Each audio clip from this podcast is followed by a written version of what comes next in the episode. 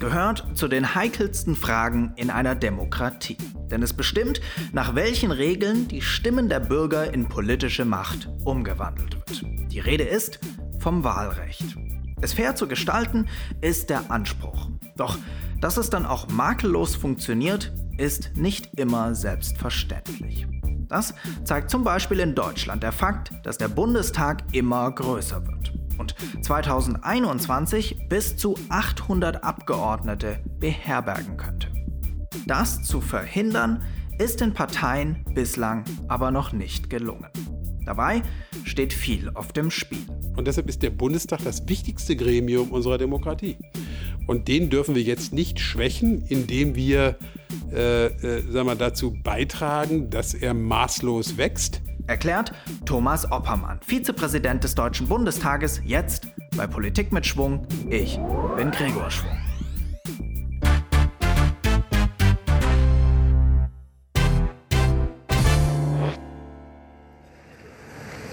Meine sehr verehrten Damen und Herren, liebe Kolleginnen und Kollegen, ich begrüße Sie zur konstituierenden Sitzung des 19. Deutschen Bundestages. Es entspricht der ständigen. Es war Punkt 11 Uhr am 25. Oktober 2017. Hermann Otto Solms eröffnete als Alterspräsident die erste Sitzung des frisch gewählten Bundestages nach der Wahl. Doch es war kein gewöhnlicher Bundestag. Nicht nur waren zum ersten Mal seit 50 Jahren wieder sechs Fraktionen vertreten, sondern er war mit 709 Abgeordneten im Plenarsaal auch der größte Bundestag aller Zeiten. Und das ist ein Problem, denn wenn wir mal im Bundeswahlgesetz blättern, lesen wir da eine ganz andere Zahl, nämlich 598. So viele Abgeordnete sollten eigentlich unter der Reichstagskuppel Platz nehmen. Jetzt ist das keine fixe Zahl, sondern eine Richtgröße, aber trotzdem muss man sich fragen, wie es sein kann, dass 2017 über 100 Abgeordnete mehr als vorgesehen nach Berlin entsandt wurden. Und das hat mit dem deutschen Wahlrecht zu tun. Heute im Studio Jan Hofer. Guten Abend, meine Damen und Herren, ich begrüße Sie zur Tagesschau. Dramatische Verluste für die Regierungsparteien, die AfD diesmal gleich drittstärkste Kraft. Das ist nach bisherigen Hochrechnungen das Ergebnis der heutigen Bundestagswahl. ich versuche das jetzt mal so einfach wie möglich anhand des Ergebnisses der letzten Bundestagswahl zu erklären. Die CDU kommt auf 26,8 Prozent, die CSU erreicht 6,1, zusammen 32,9. Das ist, wenn es so bleibt, das schlechteste Ergebnis für die Union seit 1949. Die SPD muss sogar ihr Zwar ist die Union abgestürzt, hat aber nicht so viele Sitze im Bundestag verloren, wie man das hätte annehmen können. Denn das, was Jörg Schönborn da vorliest, ist nur die eine Hälfte des Wahlergebnisses, nämlich das der Zweitstimmen. Wer von euch wählen durfte, hat auf seinem Wahlzettel zwei Kreuze gemacht.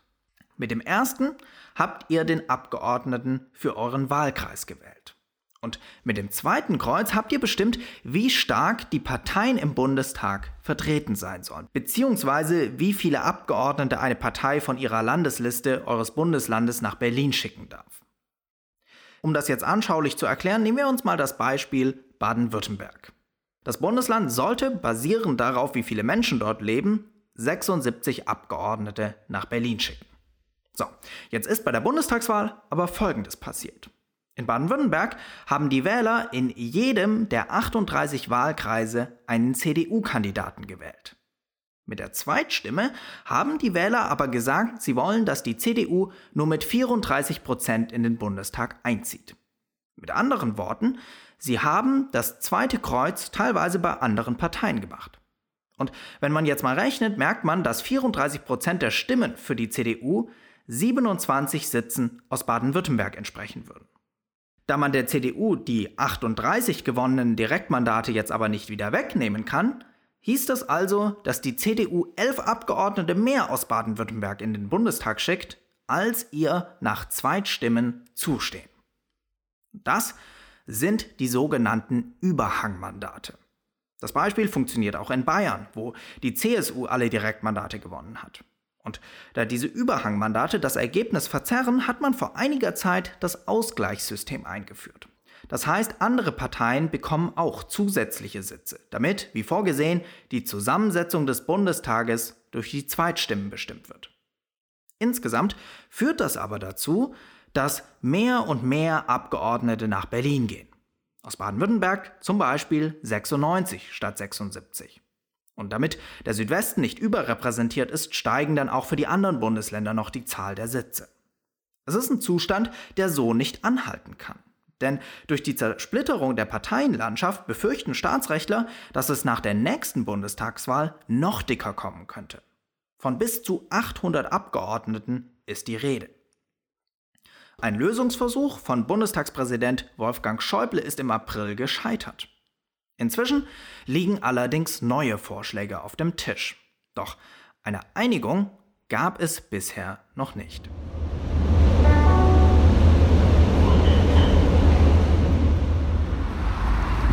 Die Zeit, das Problem zu lösen, ist knapp. Warum aber ist es jetzt so schwierig? Hallo, guten Tag. Äh, ich habe einen Termin bei Thomas Oppermann. Gregor Schwung, mein Name. Ja, Sie haben. Thomas Oppermann, ehemaliger Fraktionschef der SPD, ist nun der Vizepräsident des Deutschen Bundestages.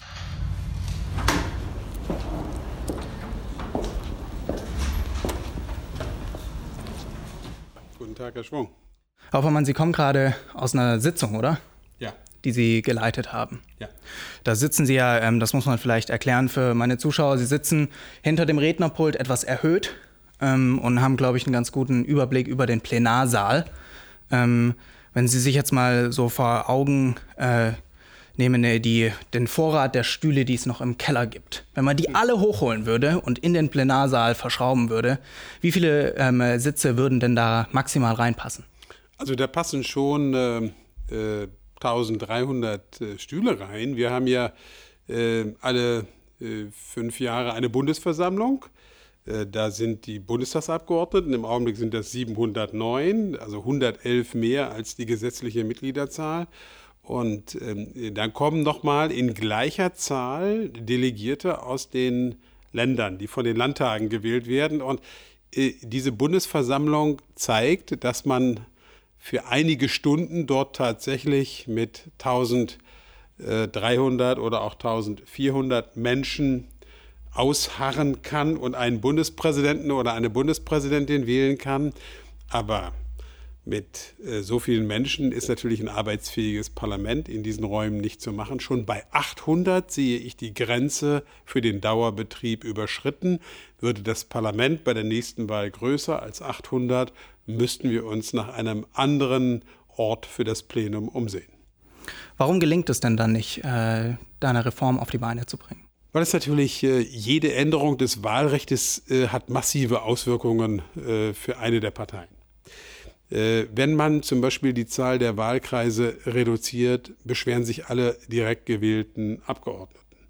Das wäre langfristig sicherlich eine Möglichkeit, wenn man beispielsweise 30 oder 50 Wahlkreise weniger hätte, dann hätte man sozusagen einen Puffer für die Überhangmandate und die Ausgleichsmandate, dann würden weniger Wahlkreisabgeordnete in den Bundestag einziehen und mehr Listenabgeordnete.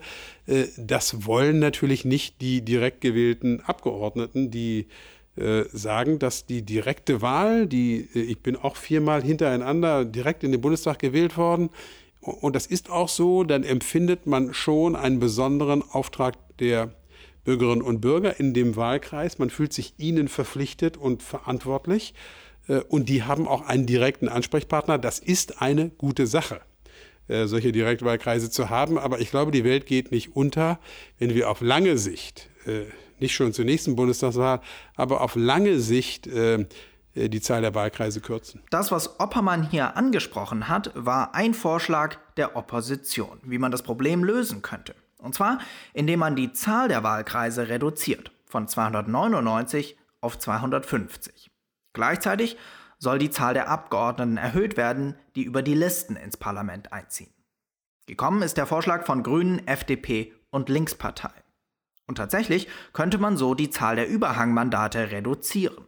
Aber wenn wir uns mal an das Beispiel von Baden-Württemberg vom Anfang zurückerinnern, wo die CDU alle Wahlkreise gewonnen hat, leuchtet ein, dass die das jetzt nicht so gut finden. Aus der Union gab es deshalb einen Gegenvorschlag. Der sah vor, Erst- und Zweitstimmen komplett voneinander zu trennen. Das heißt, das, was ich vorher erklärt habe, dass die Zweitstimme über die Zusammensetzung des Bundestages entscheidet, würde nicht mehr gelten. Mit der Erststimme würde man direkt Kandidaten wählen und mit der Zweitstimme unabhängig davon die restlichen 299 Sitze vergeben. Was, Herr Oppermann, ist davon zu halten? Was die äh, Unionsabgeordneten vorgeschlagen haben, ist das sogenannte Grabenwahlrecht. Das würde dann zu einer tatsächlichen strikten Trennung äh, von den Direktwahlen und den Verhältniswahlen führen, mit der Konsequenz, dass wir quasi zu 50 Prozent in Deutschland das Mehrheitswahlrecht einführen würden. Äh, wie gesagt, die Union hatte 231 Wahlkreise direkt gewonnen. Das wäre natürlich bei der Vormachtstellung, die die Union äh, etwa in Bayern oder Baden-Württemberg hat, äh, fast schon sowas wie eine strukturelle Mehrheit der Union. Und zwar eine absolute Mehrheit, die sie dann jederzeit kriegen können. Das würde sehr stark die Union bevorteilen. Und wenn nicht mehr die Zweitstimmen, also sozusagen die äh, Verhältnisse äh, äh, zwischen den Wahlergebnissen der Parteien ausschlaggebend für die Zusammensetzung des Bundestages ist, sondern zu 50 Prozent die Direktwahlergebnisse, muss man immer bedenken, da fallen dann in jedem Wahlkreis äh, bis zu 49 Prozent der Stimmen unter den Tisch. Äh, und zwar alle diejenigen, die nicht den Direktkandidaten gewählt haben. Aber wie lösen wir das Problem jetzt, wenn, Sie, wenn alle Möglichkeiten nicht funktionieren, die, der Vorschlag der Union nicht, der Vorschlag der Opposition nicht, dann kann es ja nicht sein, wir verharren im Status quo. Nein, deshalb ähm, müssen wir für die nächste Wahl auf jeden Fall eine Regelung finden, äh, sowas wie einen Deckel.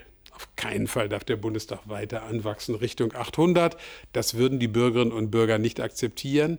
Und es wäre auch schlecht in einer Zeit, wo die Demokratie unter Druck ist, äh, wo die Demokratie in Frage gestellt wird, eine so wichtige Institution wie unser Parlament, das ja immer noch ein relativ großes Vertrauen genießt, das ist die Vertretung der Bürgerinnen und Bürger. Dass die Bürgerinnen und Bürger äh, übertragen durch die Wahl ihre Staatsgewalt, die bei Ihnen, beim Volke liegt, auf die Vertreter, auf den Deutschen Bundestag. Und deshalb ist der Bundestag das wichtigste Gremium unserer Demokratie.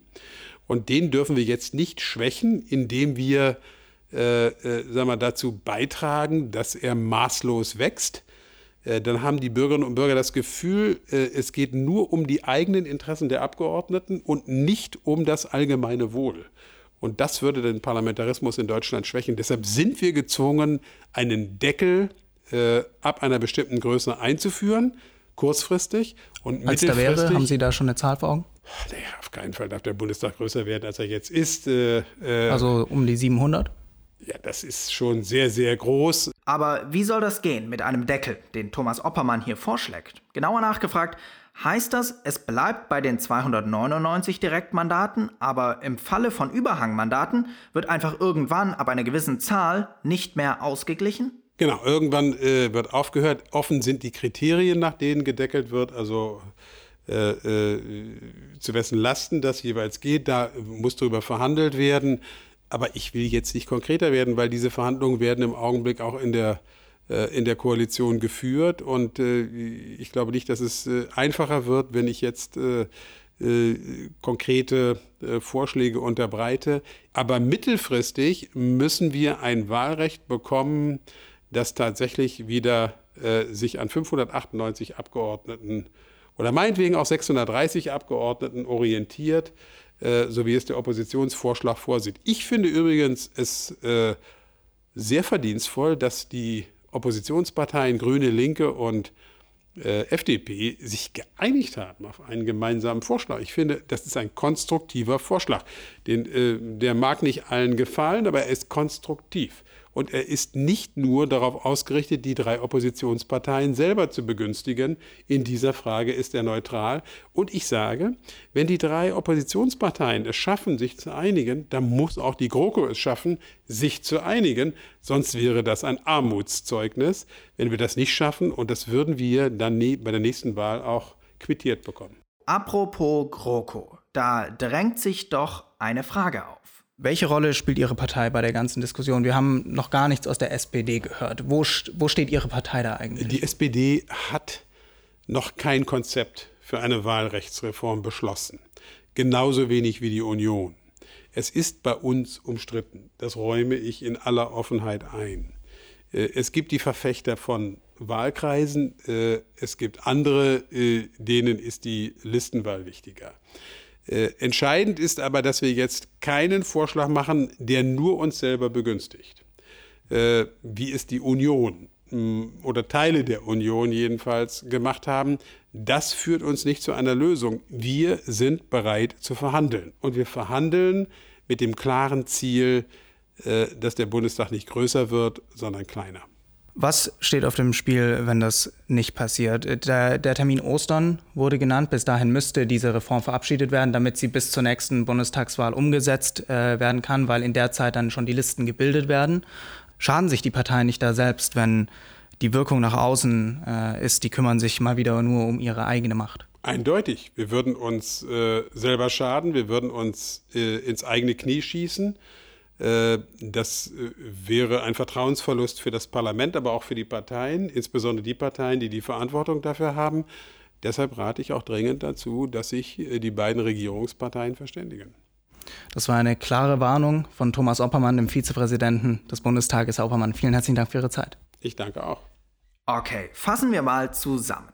Der Bundestag ist so groß wie noch nie. Und das könnte sich noch steigern. Grund dafür ist die Stärke mancher Parteien in den Wahlkreisen, die sich aber nicht in den Zweitstimmen widerspiegelt. Das zu ändern ist schwierig. Zwei Vorschläge gibt es bislang. Der aus der Union wird allerdings vom Rest abgelehnt, weil er die Dominanz der Schwarzen festigen würde.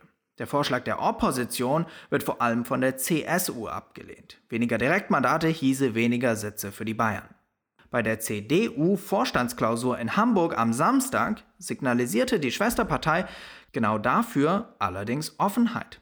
Dass sich beide Seiten bewegen, liegt nicht nur im Interesse der Parteien, wie wir von Bundestagsvize Thomas Oppermann gehört haben, sondern auch im Interesse der Demokratie.